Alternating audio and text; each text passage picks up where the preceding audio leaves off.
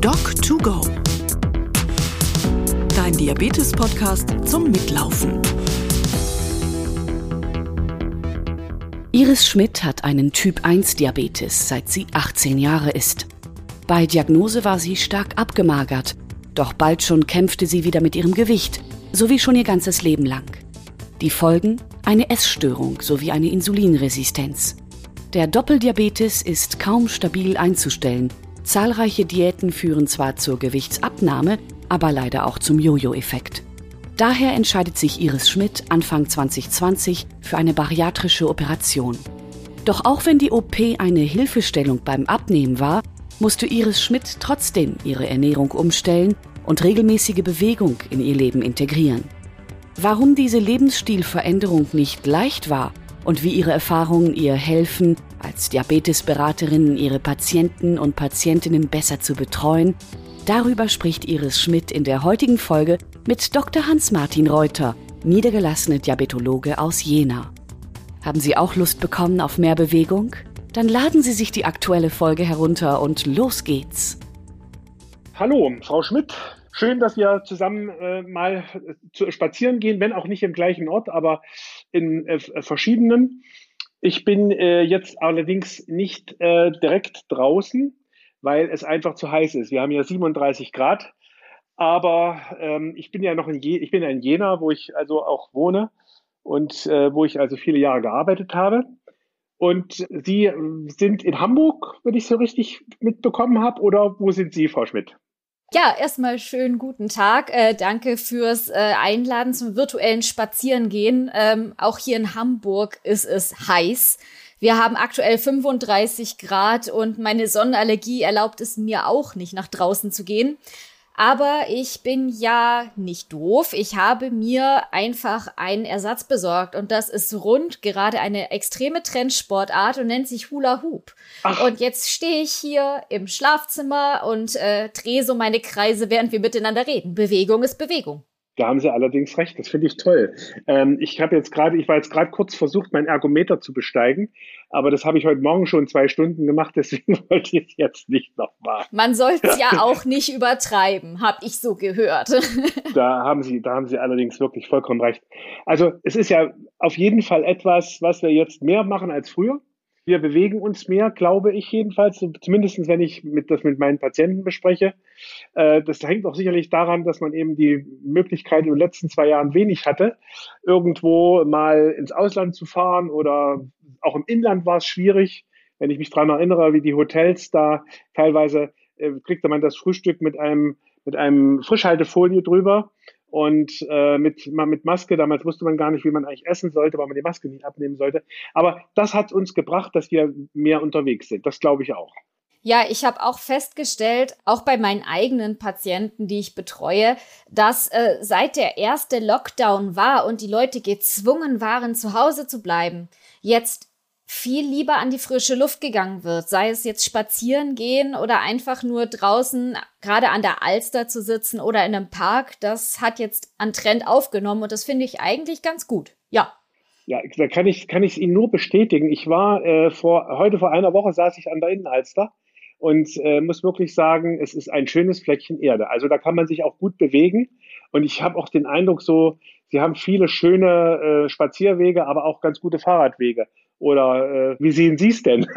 Äh, ich sehe es tatsächlich ganz genauso. Ich habe ja das Glück, äh, direkt in der Hamburger Innenstadt zu arbeiten und ich habe mittags eine Stunde Mittagspause. Und wenn ich gegessen habe, drehe ich tatsächlich jeden Tag, wenn ich arbeite, eine Runde um die Binnenalster um auch auf meine Schritte zu kommen, weil sitzender Beruf, man läuft nicht so viel, auch wenn man den Drucker vorne an der Anmeldung stehen hat. Deswegen muss man da ein bisschen kreativ werden und warum nicht die Mittagspause nutzen? Ich finde das super. Also das dazu nutzen. Allerdings, ich äh, muss immer sagen, ich komme meistens nicht zu meiner Mittagspause. Äh, das ist keine gute Geschichte. Das müsste man im Zeitplan nur noch anders machen. Aber ich mache es dann immer früh oder abends, dass ich mit dem Fahrrad halt durch die Gegend fahre. Aber gut, ich weiß ja, dass Sie ein Typ 1er sind sozusagen. Und äh, wie lange haben Sie den jetzt? Also ich habe den Typ 1 mit 18 diagnostiziert bekommen. Also ich war eigentlich eher ein Spätzünder und das ist jetzt inzwischen schon 16 Jahre her. Oh lala. Also bald ist es soweit, dass ich genauso lange Diabetes habe, wie ich nicht Diabetes hatte. Das ist schon, ja, das ist schon ein ganz komisches Gefühl irgendwie. Das kann ich mir gut vorstellen.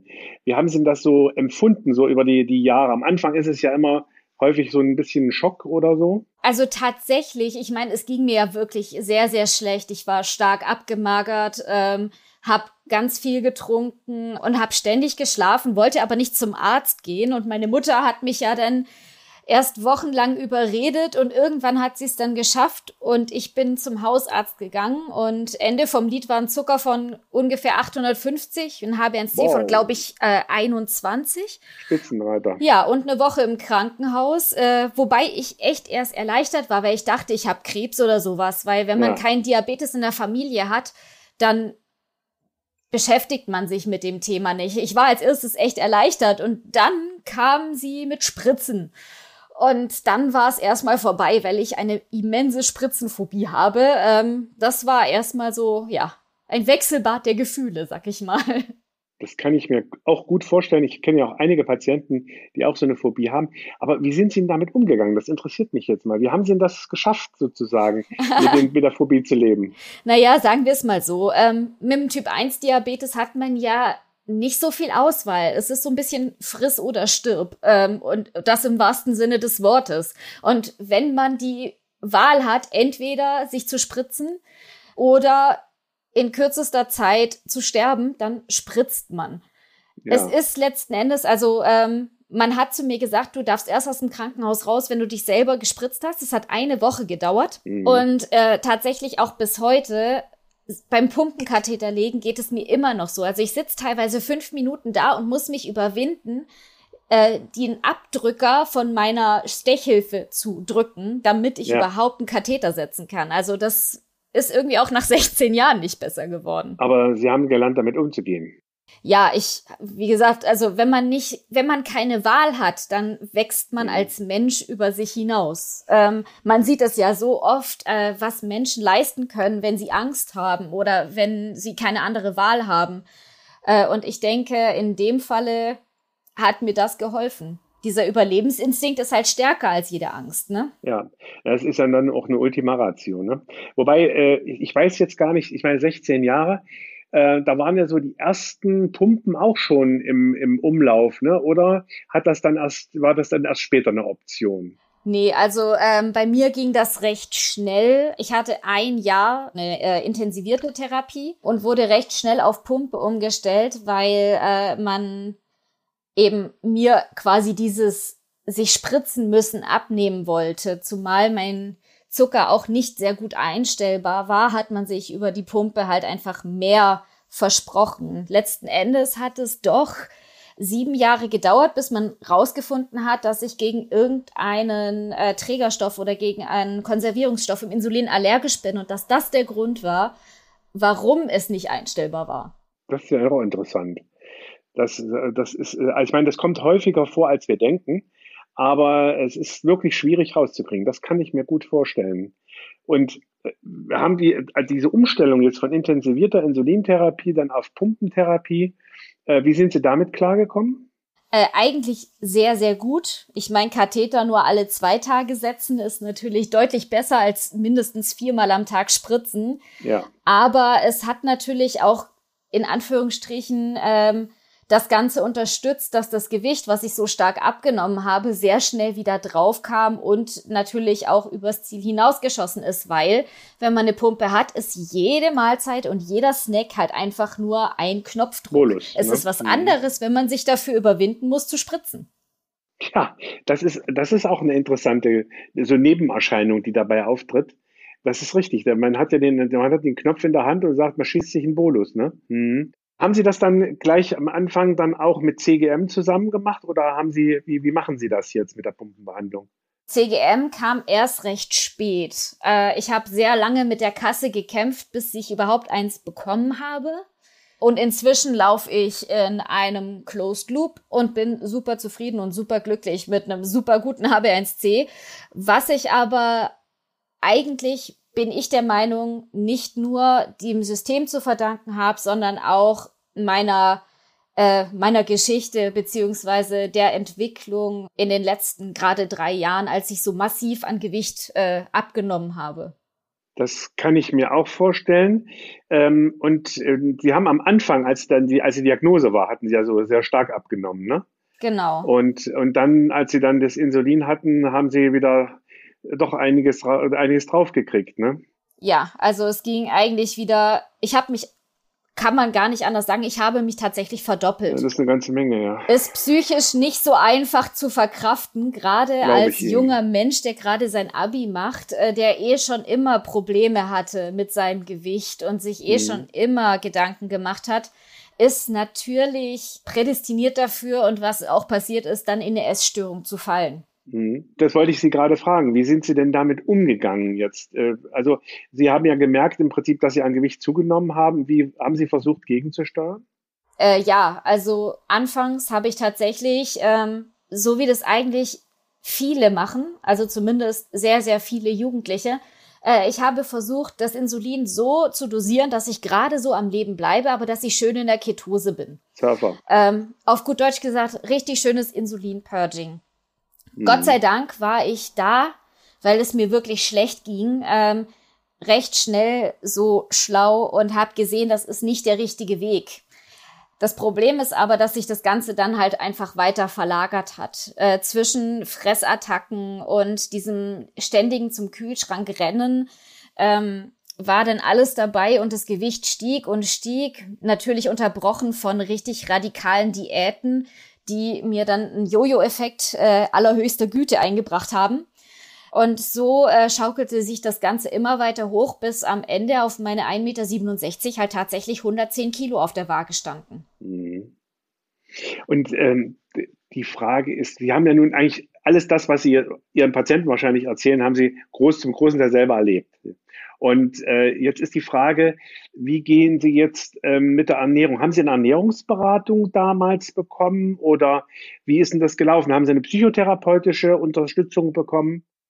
Also ähm, als ich gemerkt habe, dass ich alleine aus dieser Problematik nicht rauskomme, habe ich mir psychotherapeutische Unterstützung gesucht. Erst in Form von einer ambulanten Therapie, ähm, später dann auch stationär. Und die haben mir natürlich ein sehr, sehr gutes Rüstzeug gegeben, weil es ist meistens, also in vielen Fällen ist es so, dass Menschen, die übergewichtig sind, wissen, wie man sich gesund ernährt. Es ist ähnlich wie bei Rauchern, die auch wissen, ja. dass es ungesund ist und dass man davon Krebs bekommt. Aber man macht es entgegen der, der schlauen Stimmen in seinem Kopf, macht man es halt doch anders. Ja, das ist richtig. Das ist genau das Umsetzen. Also ich, ich, kann, ihn, ich kann ihn da folgen, ich, weil ich, bei mir geht's genauso. Ich muss mir auch mal genau überlegen, was ich essen kann und was nicht, weil ich leider eben auch äh, dazu neige, sozusagen die Kalorien gut zu verwerten. Also deswegen kann man das auch nur mit entsprechender Umstellung und Bewegung machen. Also da haben wir ja vorhin schon drüber gesprochen. Frage ist jetzt, wenn Sie jetzt damals so ein Gewicht zugenommen haben, dann äh, ist es ja wahrscheinlich auch oder möglicherweise auch, dass die Insulinresistenz schle äh, schlechter geworden ist. Ne? Ja, absolut. Also ich habe am Ende einen Tagesgesamtbedarf von 150 bis 200 Einheiten gehabt als Typ 1erin. Mhm. Und das ist immer das, äh, viele denken, man hat Typ 1 oder Typ 2, aber auch die Kombination ist möglich. Denn nur weil die Produktion nicht funktioniert, bedeutet das nicht, dass der Empfänger nicht auch Störungen haben kann. Genau so ist es. Und genau das ist bei mir halt einfach passiert. Mhm. Das ist eine ganz interessante Geschichte, weil das ist ja gar nicht so selten. Äh, gerade bei unseren älteren Typ 1 Diabetikern haben wir viele dabei, die noch eigentlich einen Typ 2 entwickeln mit einer Insulinresistenz, wo sie dann diesen Doppeldiabetes haben, wo ich ein bisschen traurig bin, dass wir dafür keine ICD-10-Ziffer haben. Aber ähm, die Frage wäre jetzt mal, war für Sie mal, das ist jetzt, sagen wir mal, eine etwas schwierige Frage, aber es interessiert mich wirklich auch, die waren ja dann so Typ 1 und Typ 2 eigentlich, ne? Und man hätte ja, wenn man jetzt das ums, umswitcht in die, Klassifikation, was ist jetzt für Sie äh, wesentlicher, wo man vielleicht sagen kann, okay, der Typ 2 blockiert uns jetzt sozusagen die Einstellung. Waren GLP-1-Rezeptor-Agonist meine, überhaupt meine Frage? Nee, tatsächlich nicht, denn die Krankenkasse macht dadurch, dass man die Doppeldiagnose nicht stellen kann, ja äh, macht die Krankenkasse das nicht möglich, dass Typ-1-Diabetiker mit einer Insulinresistenz oder mit diesem Doppeldiabetes, dass die auch Medikamente bekommen, die für Menschen mit Typ-2-Diabetes zugelassen sind. Also ich habe eine Zeit lang auf Privatrezept ähm, als Off-Label-Use Metformin bekommen, was wirklich sehr, sehr gut geholfen hat. Mhm. Ich habe es nur leider sehr schlecht vertragen. Und ähm, Metformin kann man sich im Off-Label-Use auf dem Privatrezept leisten. Aber sowas wie ein SGLT2-Hämmer Hämmer oder ein GLP-1, das ist halt einfach sehr teuer, was auf gut Deutsch bedeutet, dass man dann weiter beim Typ 1 geblieben ist. Weil würde man sagen, man switcht die Diagnose zum Typ 2, dann hat man auf einmal keine, keine äh, Insulinpumpe mehr. Und die ist genau. das aller, aller Wichtigste in dieser Therapie für mich. Also Sie sehen im Prinzip, hier haben wir auch noch einen, einen, Punkt, wo wir eigentlich auch als Fachgesellschaft und als sicherlich als Berufsverband und auch die vor allen Dingen auch die Diabetesberater, denke ich, äh, auch wirklich wahrscheinlich nochmal wirksam werden müssen. Das muss eigentlich geklärt werden, weil eigentlich ist es ja eine wichtige Geschichte gerade, denn die Zahl der Patienten, die mit Typ 1 sind und die Doppeldiabetes entwickeln, ist meines Erachtens steigend. Ich habe zwar jetzt keine Zahlen an der Hand, aber nochmal zurück zu Ihnen. Ähm, die Frage ist ja, was, weil Sie hatten vorhin gesagt, Sie haben jetzt ja einen guten HB1C und sind gut eingestellt. Was war denn jetzt der Punkt, dass Sie das geschafft haben? Das war doch jetzt nicht alleine diese Allergie gegen diesen Nebenstoff, der jetzt im Insulin war, sondern wie haben Sie denn das geschafft?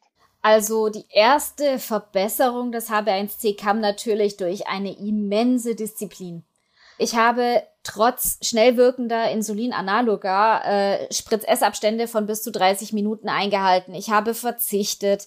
Ich habe wenig gegessen, äh, was am Ende auch nicht gesund war, weil man sich dann so massiv mit seinem Essen auseinandergesetzt hat, dass das Ganze dann so in Richtung krankhaftes Gesundessen ging, was ja jetzt ja. seit neuestem auch äh, in die Essstörung rein kategorisiert wurde.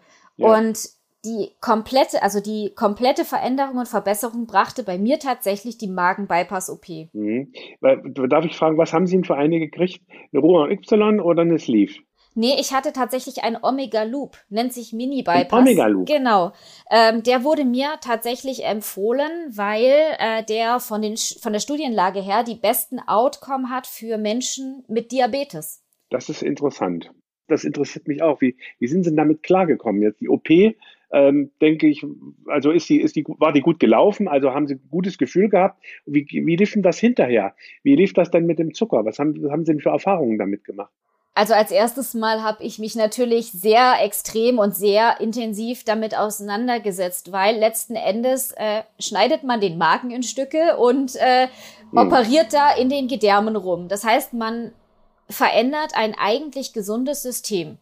Ja. Deswegen war es für mich halt wichtig zu wissen, was passiert da, was äh, sind die möglichen Nebenwirkungen, was kann während der OP passieren und ist der Leidensdruck, den ich gerade empfinde, größer als da, die Angst vor dem möglichen Risiko. Ja. Und als dieser Punkt dann wirklich äh, durchschritten war, habe ich dann mich da dran gesetzt, habe äh, ein multimodales Konzept absolviert, was quasi sechs Monate monatliche Ernährungsberatung plus Nachweis von zwei Stunden Sport pro Woche beinhaltet. Haben Sie das entwickelt für sich oder? Nein, das ist eine das ist eine Vorgabe der äh, Krankenkassen, okay. dass man quasi beweisen muss, dass die traditionelle Abnahme nicht funktioniert. Ja, Und das ist der Fall, wenn man weniger als fünf Prozent seines Körpergewichtes in sechs bis sieben Monaten abnimmt.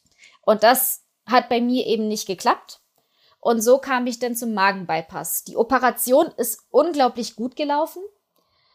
Am Anfang war ich natürlich mit dem Diabetes eher vorsichtig, weil ich war am Magen operiert. Ich wusste nicht, wie viel kann ich trinken, was ist, wenn ich unterzuckert bin. Deswegen habe ich da natürlich meine Einstellung dementsprechend angepasst. Ich habe meinen Zielwert auf 160 hochgeschraubt, dass ich einfach mehr Zeit zum Reagieren habe, ja. weil ich ja einen winzig kleinen Magen hatte danach. Es war am Anfang aufregend. Also ich bin froh, dass ich äh, Pumpe und äh, CGM zur Hand hatte denn ohne das hätte ich das garantiert nicht so gut hinbekommen. Das ist ein ganz wesentlicher Punkt, was ja. Sie gerade sagen, ja, weil das ist eigentlich die Frage und äh, das muss man überhaupt auch für alle Patienten, die wir haben, die dann, sagen wir auch bei, beim, gerade in ihrem Fall, so die also so ein Doppeldiabetes dann entwickeln, ist das eigentlich gar nicht anders steuerbar, denn sie können ja ohne die CGM hätten sie wahrscheinlich gesagt, okay, ich nehme mal die halbe Dosis oder eine Vierteldosis oder so viel, ja äh, nur um nicht zu unterzuckern. So haben sie ja gesehen, wo sie lagen. Ne? Mhm. Genau. Tatsächlich habe ich recht früh angefangen, das Insulin zu reduzieren, weil quasi wirklich sofort ab OP-Ende, ich kann es nicht erklären, warum, aber mein Insulinbedarf ist sofort gesunken. Inzwischen bin ich bei 20 bis 50 Einheiten, 50 Einheiten pro Tag, wenn ich wirklich viel Kohlenhydrate esse. Ja. Aber das ist weniger als ein Fünftel von dem, was ich vorher hatte. Also, das ist schon faszinierend gewesen, auch dass das so schnell nach der OP ging. Ich war natürlich sehr vorsichtig. Ich habe natürlich immer, also das Essen habe ich anfangs gar nicht abgedeckt mit Insulin, weil es war ja sowieso nicht mehr als zwei Teelöffel. Ja. Und ähm, direkt nach OP hatte ich auch schon meine Basalrate auf 50 Prozent gestellt. Und als ich dann gesehen hatte, dass äh, das Ganze immer noch zu viel ist, habe ich das dann langsam runter reduziert auf 25 Prozent. Da war es aber gut, dass Sie auch Diabetesberaterin sind. Ja, natürlich. Also in dem Falle ist es wirklich so, wenn man als, egal ob man Typ 1 Diabetes oder Typ 2 Diabetes hat, wenn man sich dazu entscheidet, so eine OP zu machen, dann ist es unglaublich wichtig, mit dem behandelnden Arzt oder mit der behandelnden Beraterin engen Kontakt zu haben. Ich habe jetzt inzwischen schon mehrere Patienten durch die Magen-Bypass-OP begleitet und ich war mit denen teilweise im Krankenhaus täglich per E-Mail im Kontakt und auch danach wöchentlich, weil einfach die Anpassung natürlich gerade am Anfang sehr, sehr intensiv erfolgen muss. Ist ähnlich wie bei den Schwangeren, wenn die gerade Insulin kriegen, da muss ja, es auch häufiger ja. mal ein Gespräch geben. Bei vielen, also eigentlich bei allen Typ 2 Diabetikern, die ich, äh, die ich begleitet habe, konnte ich die äh, Dosis der Medikation deutlich reduzieren, manchen sogar absetzen. Also das war Wahnsinn. Kann ich mir gut vorstellen. Haben Sie denn da schon mal Erfahrung so mit, mit Videochats auch mitgemacht? Ähm, oder, äh, oder wie würden Sie das empfehlen aus Ihrer Sicht? Ja, also ich persönlich bin ein ganz, ganz großer Fan von Digitalisierung. Ich bin sehr froh, dass mein Chef äh, die Digitalisierung so sehr unterstützt und dass er da so hinterher ist weil man durch Digitalisierung und durch diese Möglichkeit, dass man nicht zum Arzt und dort im Wartezimmer sitzen muss, äh, viel häufiger Termine annehmen kann, weil man eben nicht noch eine Fahrzeit, eine Wartezeit und so weiter mit einrechnen ja. muss. Und ähm, es ist natürlich, wenn ich gerade frisch operiert bin und so eine Magen-OP ist nun mal nichts Kleines, äh, da kann ich gar nicht mich in Zug oder ins Auto setzen und erstmal 20 Minuten zum Arzt fahren. Das pack ich in dem Moment noch gar nicht. Und da ist Video, Telefonie oder eben auch reines Telefonieren ist wirklich Gold wert. Ich glaube, dass, also das ist, das ist ja auch immer, was ich gesagt habe. Äh, ich bin gerade in solchen Dingen, so Beratungsleistungen, die man macht, wenn man äh, gerade Patienten jetzt, wie Sie jetzt gerade gesagt haben, die Sie im Krankenhaus beraten haben, oder auch das, das macht Video viel aus. Aber ich wollte noch mal kurz auf, äh, zurück, weil mich das jetzt auch interessiert. Als Sie jetzt die, die OP hatten, äh, wie haben Sie in Ihre Ernährung organisiert? Naja, am Anfang, also man bekommt von der Klinik, von dem Adipositas-Zentrum einen Plan zur Kostaufbau. Mhm. Was bedeutet, man passt schrittweise die Konsistenz an. Man lernt quasi das Essen wieder neu, so wie beim Säugling halt. Am Anfang ja. gibt es nur Brei, dann gibt es leicht kaubares Essen und sehr gut verträgliches Essen. Und irgendwann, wenn man es gut verträgt, kann man sich dann Stück für Stück weiter antasten. Also es ist quasi wie wie äh, eine Zeitrafferentwicklung eines Kindes, was anfängt, äh, feste Mahlzeiten zu sich zu nehmen. War das schwierig für Sie? Nee, tatsächlich gar nicht, weil ich am Anfang äh, zu der Sorte von Operierten gehörte, die überhaupt kein Hungergefühl hatten. Mhm. Und ich musste mir den Wecker stellen, damit ich überhaupt dran denke, etwas zu essen. Es waren anfangs drei Teelöffel, die ich innerhalb von einer halben Stunde gegessen habe. Inzwischen schaffe ich wieder von der Menge her so eine kleine Kinderportion. Ich sag jetzt mal, ja, so 200 Gramm, wenn es viel ist. Kommt aber auch immer drauf an, wie aktiv ich an dem Tag bin, was es auf dem Teller ist. Zum Beispiel ähm, breiige Sachen oder Suppe geht natürlich viel mehr, weil es schneller durchrutscht als zum Beispiel faseriges Essen oder schwer verdauliches Essen oder Rohkost. Das geht halt einfach weniger. Und so lernt man halt einfach Tag für Tag dazu, was man verträgt und was nicht. Es ist halt ausprobieren ganz viel. Okay, ja, das ist ja ein bisschen das, das, das Thema auch, weil das ja häufig ähm, äh, etwas schwieriger ist. Und was, was müssen Sie jetzt substituieren? Also was, was steht im Vordergrund? Tatsächlich äh, gibt es speziell für äh, magenoperierte Menschen spezielle Firmen bzw. spezielle Präparate, die aus äh, Multivitaminen bestehen, zum Beispiel, die in einer sehr gut äh, sehr guten Bioverfügbarkeit quasi verpackt sind. Das heißt, ich nehme Multivitaminpräparat, wo zum Beispiel Eisen mit drin ist, äh, weil Eisen ja eigentlich auch über den Magen aufgenommen wird. Mhm. Und wenn da halt nur noch wenig Magen ist, dann kann natürlich ist eben die, die, Fläche kleiner, ja. Genau, da kann die erforderliche Menge halt nicht aufgenommen werden. Und in diesem Multivitaminpräparat sind wirklich sehr viele verschiedene Vitamine drin, B12, B6, B2, ähm, K und so weiter. Kann ich ganz viel ausführen, bis hin zu Spurenelementen wie äh, Zink und Selen ist alles mhm. damit drin. Und der zweite wesentliche Punkt ist natürlich Calcium. Ja. Weil auch das funktioniert nicht und das eben auch in der sehr gut bioverfügbaren Form, nämlich Calciumcitrat, weil das Carbonat durch die fehlende Magensäure halt nicht so gut aufgenommen werden kann. Und dann macht es mehr Probleme. Das kann ich mir vorstellen. Also das, das haben sie sozusagen im Griff, kann man so sagen. Ne? Also wenn genau. ich das jetzt so höre, wie Sie sagen, hat die Familie Sie bei diesen ganzen Dingen unterstützt? Denn das ist ja eigentlich für Ihr Alter, wenn ich mal so sagen darf, ja, haben Sie ja schon so viel erlebt wie manche Leute mit 60, ja. Und äh, deswegen äh, hat Ihnen das geholfen, dass die Familie Sie da unterstützt hat? Ja, absolut. Also wäre mein Mann nicht an meiner Seite, dann hätte ich das alleine überhaupt gar nicht geschafft. Ich meine schon allein der Umstand, dass ich äh, im Dachgeschoss wohne. Ich kam ja schon ohne seine Hilfe die Treppen nach der OP gar nicht rauf. Ja. Und äh, geschweige denn konnte ich am Anfang heben oder sonst irgendwas. Ich konnte auch noch nicht lange stehen. Also ohne seine Hilfe und auch ihn, der mich unterstützt mit allem, mit, äh, mit der Ernährung, mit der Bewegung, ähm, ohne ihn hätte ich das garantiert nicht so gut geschafft, wie ich es geschafft habe. Das ist doch toll. Ich meine, das hat auch nicht jeder. Also das kann man, kann man ihnen nur gratulieren, dass es so ist. Ich finde, ich finde das schon, ich, aber das war mir jetzt gar nicht mehr so ähm, ähm, als Bild, aber ich muss sagen, äh, das ist natürlich auch ein Punkt. Äh, wie haben Sie denn das empfunden? Naja, also natürlich hat man, wenn man zu viel Gewicht hat, extrem viel mit Vorurteilen zu kämpfen, mit Beleidigungen zu kämpfen. Äh, als ich dann äh, den Entschluss gefasst habe, mich operieren zu lassen, kam aber dann vom Umfeld dann auf einmal so, ja, so dick bist du doch gar nicht und mach doch sowas nicht und du fühlst dich doch wohl in deiner Haut, wo ich dann dachte so, ja, äh, könnt ihr euch mal entscheiden. Ähm, letzten Endes habe ich es trotzdem gemacht, weil ich mich unwohl gefühlt habe und weil ich gemerkt habe, es geht meinem Körper nicht gut. Ich habe den lang genug gequält.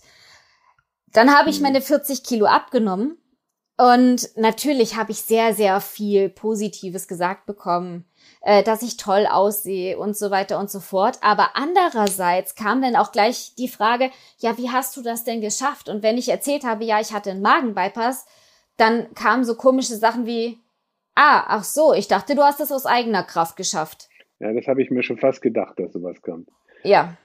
ja. Und letzten Endes, nur weil mein Magen kleiner operiert ist und die Mengen, die ich essen kann, kleiner sind, bedeutet das ja nicht, dass ich nicht die anderen Dinge, die da dahinter stehen, nicht auch machen muss. Ich muss meine Ernährung genauso umstellen. Ich muss genauso Sport machen und ich brauche sogar richtig viel Disziplin, was meine Supplemente betrifft, denn ohne die kann es zu mhm. schweren Mangelerscheinungen kommen.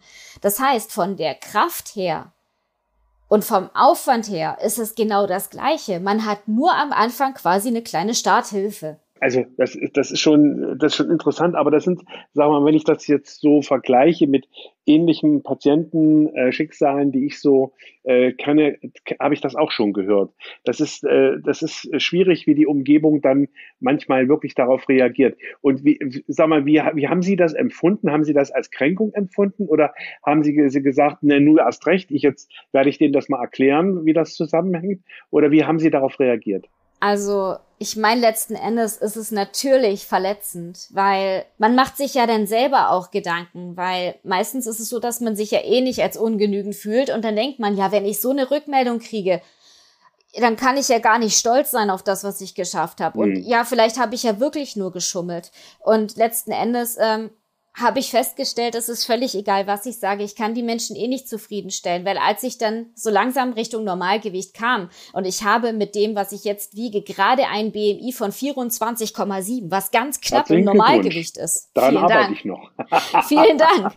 Aber das ist so ganz knapp im Normalgewicht. Und dann musste ich mir aber auch schon die ersten Sachen anhören von meinem Umfeld, wie, oh, du siehst aber schlecht aus, aber noch dünner darfst du nicht werden, wo ich dann denke, ey Leute, Ihr kennt mich einfach nur in dick. Natürlich sehe ich jetzt mager aus im Vergleich zu vorher. Vorher war ich ein Apfel mit Beinen. Das ist halt, ja, schwierig. Aber jetzt, äh, also ich habe halt einfach gemerkt, mit den neuen Menschen, die ich kennengelernt habe, die mich nicht dick kannten, und in der Art und Weise, dass die mich einfach normal behandelt haben und dass die nicht gesagt haben, du bist zu dick oder zu dünn, ähm, das hat mir sehr geholfen, das zu akzeptieren und dann auch den Leuten, die sagen, ja, du hast geschummelt, wirklich die Stirn zu bieten und zu sagen, hey Leute, ich mag zwar die Hilfe gehabt haben, aber dennoch habe ich super viel aus eigener Kraft geschafft.